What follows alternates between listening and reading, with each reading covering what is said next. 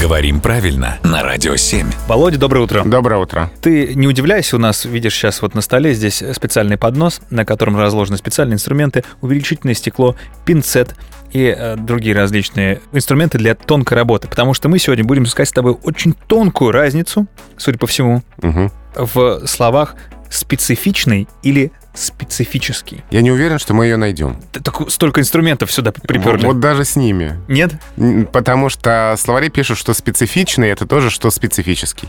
А зачем мы это все? Я, я не знаю, ты бы сначала спросил, прежде чем приносить. Уносите, ребят, все нормально, мы так разберемся. Так что, одно и то же слово? Ну, два слова с, с одинаковым значением. А Можно сказать, что здесь какой-то специфический запах, а можно сказать, что специфичный. Угу.